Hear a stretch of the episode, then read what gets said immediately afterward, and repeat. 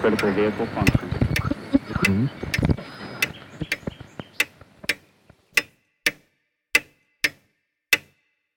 Herzlich willkommen zu Zukunft Denken, Episode 37. Der Titel der heutigen Episode ist Probleme und Lösungen. In dieser Episode geht es um die Bedeutung, die Semantik der Begriffe oder des Begriffspaars Problem und Lösung. Das mag sich auf den ersten Blick abstrakt oder vielleicht sogar irrelevant anhören. Ich glaube, ich kann aber zeigen, dass es alles andere als irrelevant ist. Die falsche Verwendung von Worten kann zu falschen Handlungen oder auch zu einer verzerrten Wahrnehmung führen. Man sollte es natürlich mit der Bedeutungsfindung nicht so ernst nehmen. Karl Popper hat schon darauf aufmerksam gemacht, dass letztendlich man jeden Begriff zu Ende definieren kann äh, und man kommt in so eine Art von unendlichen Regress, weil sich letztendlich kein Begriff präzis definieren lassen kann. Mir geht es also auch gar nicht so sehr um die exakte Definition des Begriffes, sondern vielmehr um die Frage, was wir eigentlich konkret mit diesen Begriffen assoziieren, die wir ja regelmäßig verwenden, eben der Begriff des Problems und des Problems, äh, das eine Lösung hat, und ob wir mit diesem Begriffspaar überhaupt das meinen, was wir zu meinen glauben. Ich habe mich schon in frühen Episoden mit ähnlichen Themen beschäftigt, zum Beispiel in der Episode über Wicked Problems. Aber kürzlich habe ich ein Gespräch des Philosophen Wolfram Eilenberger mit Thilo Jung gehört und das hat mich angeregt, dieses Thema nochmal sozusagen von einer anderen Seite her zu bürsten und äh, noch einmal die Idee der Wicked Problems und die damit verbundenen Erkenntnisse vielleicht in einem praktischen Sinne äh, noch einmal darzustellen. Wir sprechen sehr gerne von Problemen in der Politik, in der Wirtschaft, in der Umwelt, in Organisationen und dabei wird dann eigentlich meist impliziert, dass es für Probleme im Grunde immer eine Lösung gibt. Es wird gefordert, dass Probleme endlich zu lösen sind, quasi mit einem Ausrufungszeichen, so als ob jeder über dasselbe Problem und dieselbe Lösung spricht, jeder wüsste und auch übereinstimmt, wie man von dem einen, also vom Problem, zur Lösung gelangt. Versuchen wir mal die Frage etwas zu abstrahieren. Das Lösen eines Problems in einem ganz engen Sinne setzt aus meiner Sicht drei Dinge voraus. Erstens, das Problem kann klar und auch ziemlich vollständig beschrieben werden.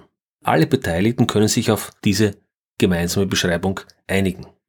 Zweitens, ein Lösungsweg ist möglich, beschreibbar und ohne umstrittene Seiteneffekte durchsetzbar. Drittens, es lässt sich im aktuellen System, in der aktuellen Problemlage glaubwürdig ein gewünschter Zielzustand, also eine gewünschte Lösung, gewünschtes Ergebnis beschreiben und wiederum alle teilen diesen gewünschten Zielzustand. Das Ganze können wir am Beispiel des Schachspiels erläutern. In Schach gibt's sogenannte Mattprobleme, die werden auch Schachkompositionen oder Problemschach genannt. Dabei handelt es sich nicht um ein Schachspiel im engeren Sinne, sondern ein Autor konstruiert eine Schachstellung, eine Schachposition und definiert das Problem. In aller Regel ist es ein Mattproblem. Also zum Beispiel, ich habe die Stellung und in n Zügen kann in der Regel weiß garantiert schwarz matt setzen. Also zum Beispiel matt in drei Zügen.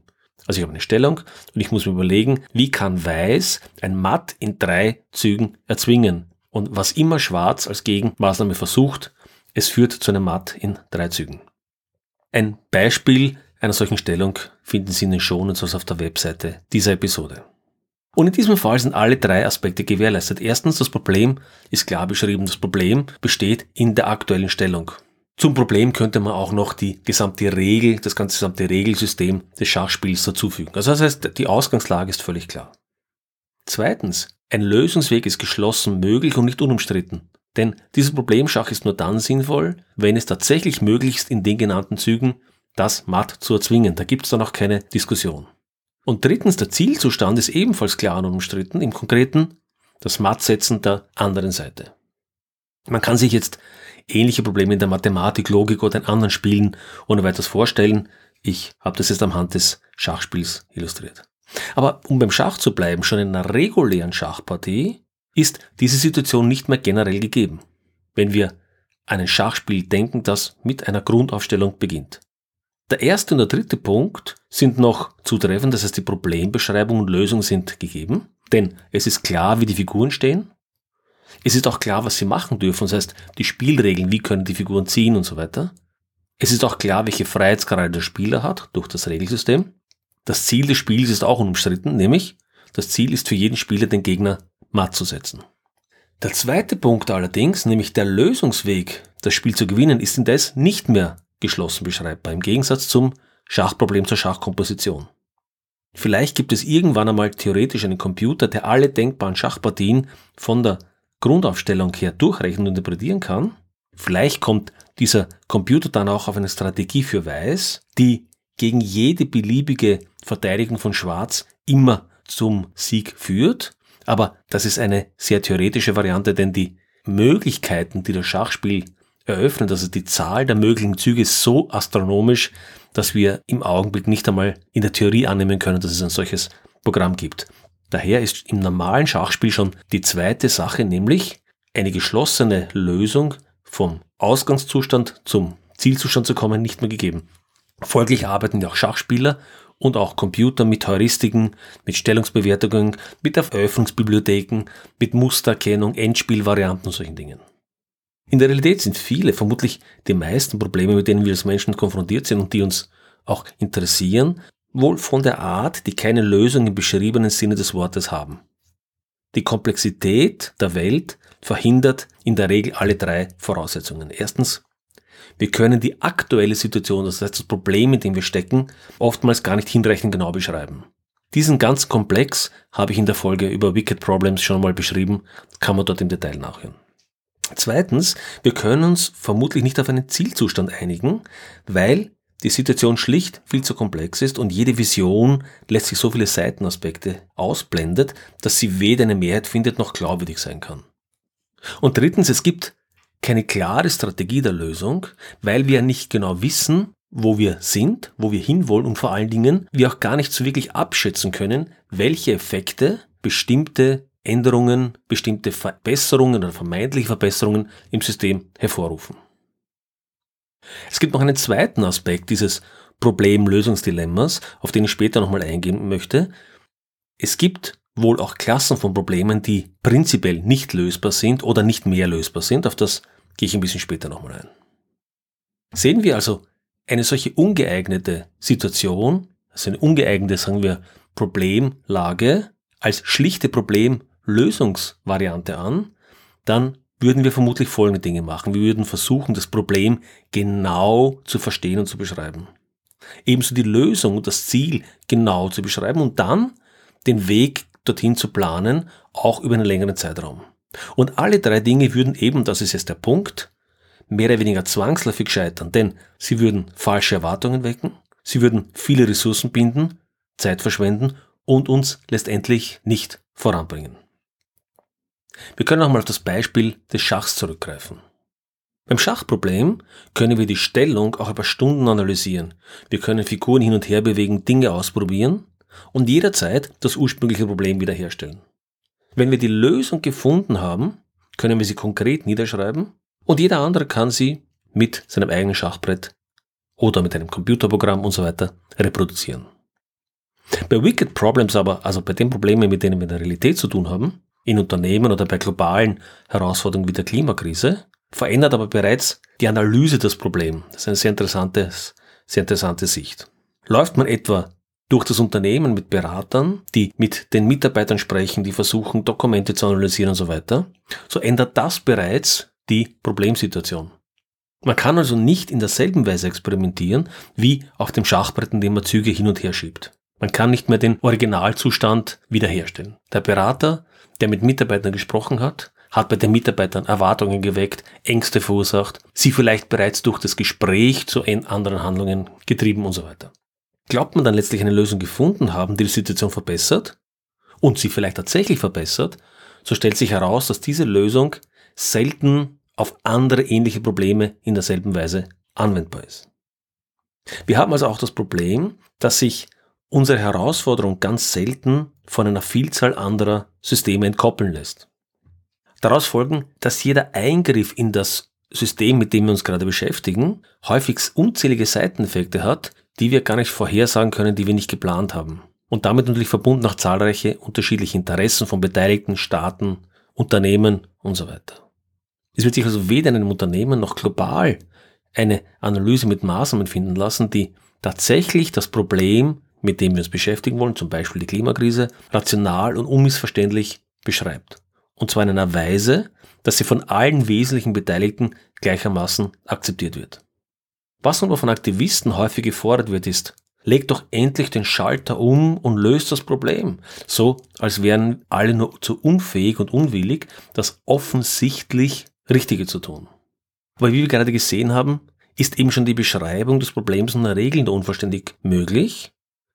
In komplexen Systemen scheitern daher auch die langfristigen Voraussagen im Grunde immer, was die Definition von sinnvollen Zielzuständen auch sehr, sehr schwer macht, im Besonderen langfristige. Daher ist diese Idee des offensichtlichen Richtigen, dort müssen wir hin, das weiß doch jeder, dieses Bild scheint jemand, der sich mit der Klimakrise auseinandersetzt etwa, sehr offensichtlich zu sein. Aber sobald man sich näher damit beschäftigt, welche anderen Systeme damit verbunden sind, soziale Systeme, Klimasysteme, Wirtschaft, Finanz, politische Macht, militärische Systeme, stellt man auf einmal fest, dass wir in einer Situation stecken, die gar nicht mehr so leicht voneinander abgrenzbar ist. Dann kommt natürlich das Argument und das richtige Argument, die Situation ist so kritisch, wir brauchen eine Revolution, wir können nicht mehr warten, nicht mehr abwarten. Wie gesagt, tatsächlich, die Situation kann kritisch sein, existenziell, wie bei der Klimakrise. Und dennoch würde ich meinen, richtet eine Revolution aller Wahrscheinlichkeit nach viel mehr Schaden an, als sie potenziell nutzen könnte. Um beim Schachvergleich zu bleiben. Eine Revolution ist nicht etwa, wie manche vielleicht glauben könnten, einfach die Figuren vom Brett zu nehmen und neu aufzustellen. Vielmehr wäre es das Brett, die Figuren und die Regeln zu verbrennen und alles neu zu verhandeln, ein neues Spiel zu machen. Das wäre eine Revolution. Nebenbei gesagt, wir verbrennen nicht nur das Schachbrett und die Regeln, sondern damit auch das umfangreiche Wissen über die Schachtheorie. Wir machen die Experten, die Meister, die Großmeister wertlos. Wir machen die Schachligen wertlos, die Programme, die Internetportale, die Lehrbücher, die Kurse. An so einem kleinen, an so einer Kleinigkeit wie einem Schachspiel hängen Systeme, Systeme über Systemen, und das Festigen neuer Regeln, das Aufbauen all dieser Strukturen von Grund auf, und das wäre letztendlich eine Revolution, kann ein extrem aufwendiger Prozess sein. Beim Schach, nun beim Beispiel zu bleiben, hat dieser Prozess in der Vergangenheit rund 1000 Jahre oder länger gedauert. Dies ist nur, um an dem trivialen Beispiel eines im Grunde ja, belanglosen Spiels zu zeigen, was es bedeutet, wenn man wirklich an die Fundamente geht. Das Revolutionäre Erreichen eines geplanten Ziels, das weit in der Zukunft liegt, ist daher in der Regel eine schlechte Idee. Was als gute Idee in einer idealisierten Welt fantastisch geklungen hat, kann in der Realität leicht zum Albtraum werden. Die Folge dessen ist also, dass das Verbessern realer, schwieriger Wicked Problems, also ein Transformationsprozess, sehr viel länger dauert, als wir das gerne hätten. Um auf das von mir zu Beginn genannte Gespräch von Wolfram Eilenberger mit dem Kontext des Klimaaktivismus zu nennen. Er hat gesagt, Zitat, wenn man sagt, es ist ein Wettlauf mit der Zeit, dann werden wir diesen Wettlauf verlieren. Wir haben nur noch diese drei Jahre zum Beispiel. Und er sagt dann, der Teufel hat wenig Zeit in Anlehnung an die Offenbarung des Johannes. Die Enge der Zeit, Zitat, die Enge der Zeit in politischen Zusammenhängen das Böse oft erst hervorbringt und nicht heilt. Zitat Ende. Letztendlich, auf das weist dahin, hatten wir schon vor 30 Jahren eine Erkenntnislage wie heute bei der Klimakrise. Im Grunde genommen waren alle wesentlichen Fakten gegeben. Wir haben in diesen 30 Jahren natürlich vieles an Details gelernt. Die elementare Erkenntnis, dass wir als Menschen in das Klimasystem eingreifen, hier massive, ja sagen wir Schäden anrichten oder jedenfalls dieses System, das uns über lange Zeit genau in einer Bandbreite, einer klimatischen Bandbreite gehalten hat, das für uns Menschen und für die Natur, die wir kennen, eine Voraussetzung war, dass wir dieses System jedenfalls massiv verändern und vermutlich zum Kippen bringen. Diese Prinzipien waren seit 30 Jahren bekannt. Wir haben keine nennenswerte Erkenntnis, sondern eine Handlungslücke, auf das weist Eilenberger, wie ich meine, korrekt hin. Ich möchte vielleicht ergänzen, eine Handlungslücke, die seit 30 Jahren Aktivisten und politisch Motivierte versuchen, mit immer neuen Ansätzen, mit neuen aktivistischen Ansätzen, mit neuen politischen Ansätzen, letztendlich irgendwie in eine Handlungsrealität zu bringen und bisher im Wesentlichen gescheitert sind. Wieder Zitat Eilenberger, die Umsetzungsschwierigkeiten beachten und versuchen gangbare Wege zu finden. Das ist vermutlich die Sache, die wir machen müssen. Und Zitat, diese Wege werden aus meiner Sicht sehr langsam sein. Sie werden zu spät kommen, Und die Ziele, die jetzt zu erreichen sind, die werden wir nicht erreichen. Diese Latten werden wir reißen. Zitat Ende. Kurz gesagt, manche Probleme, und das ist etwas, was wir nicht gerne wahrhaben wollen, manche Probleme haben keine Lösung oder haben keine Lösung im engeren Sinne mehr. Wir leben in einer Welt der Machbarkeitsillusionen. Das Glaubensbekenntnis ist, jedes Problem, wenn wir es nur erkannt haben, kann gelöst werden. Meist auch noch, entsprechend unserer Zeit, auf technische Weise. Man muss es nur genug wollen, man muss nur genug Druck machen, bei den richtigen Systemen die Schalter umlegen und dann lässt sich das Problem, wie gesagt, häufig technisch lösen. Das deckt sich zwar selten mit der Realität, aber in den letzten Jahrzehnten wurde das, was wir an tatsächlichem Fortschritt nicht geleistet haben, durch immer lauteres und aufdringlicheres Marketing ersetzt. Gehen wir nochmal konkret auf die Klimakrise zurück. Es gibt einen sehr guten Artikel im Guardian aus dem Jahr 2017, also vor exakt vier Jahren ist der erschienen. Der Titel des Artikels lautet A Cat in a Hell's Chance. Why we are losing the battle to keep global warming between 2 degrees Celsius. Auf Deutsch in etwa keine Chance. Warum wir den Kampf gegen die Klimaerwärmung unter 2 Grad Celsius zu halten verlieren. 2017. In dem Artikel werden zitiert Dr. Gavin Schmidt von der NASA, Sabine Fuss, Deutschland Mercator Research Institute, Joanna Haig, Co-Director of the Graham Institute for Climate Change and Environment, Sir Brian Hoskin, Professor Andrew Watkins und so weiter und so fort. Eine ganze Reihe, ich würde sagen mehr als ein Dutzend eminenter Klimaforscher und Klimaforscherinnen und anderer Expertinnen und Experten. Was vor vier Jahren gestimmt hat, stimmt heute ebenso. Zumal wir in den letzten vier Jahren, wenn wir ehrlich sind, keine nennenswerten Verbesserungen in dem System geleistet haben. Was können wir daraus lernen? Ich glaube, der erste Punkt ist, wir sollten nicht in diesen trivialen Problem-Lösungssemantiken denken, die ich am Anfang erwähnt habe. Diese falsche Idee, hier Problem, dort ist die Lösung, wir müssen nur den Weg finden, führt letztendlich zu falschen Prozessen.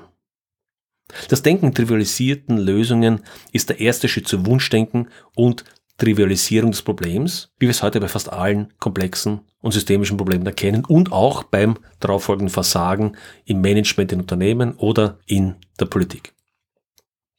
Ein zweiter Punkt, auf den auch Eilenberger hinweist, der glaube ich äußerst richtig ist, keine Zeit mit Schuldzuweisungen verlieren, in komplexen Systemen führt das zu nichts. Drittens, jetzt komme ich wieder auf den Punkt der Klimakrise und das Artikel im Guardian zurück eine erwachsene Diskussion führen und das Wunschdenken loslassen. Erkennen und akzeptieren, dass sich manche Probleme prinzipiell nicht lösen lassen oder jedenfalls nicht mehr in der Form lösen lassen, wie es das Wunschdenken vielleicht auch mancher Aktivisten nahelegt. Aber zu was führt es? Nun, es führt dazu, dass wir versuchen müssen, die Auswirkungen zu reduzieren und auch uns mit den Folgen zu arrangieren. Es macht aus meiner Sicht keinen Sinn. Das ist keine erwachsene Diskussion. Wenn wir so tun, als könnten wir etwas verändern, wenn schlicht alle Zeichen uns zeigen, dass dem nicht so ist.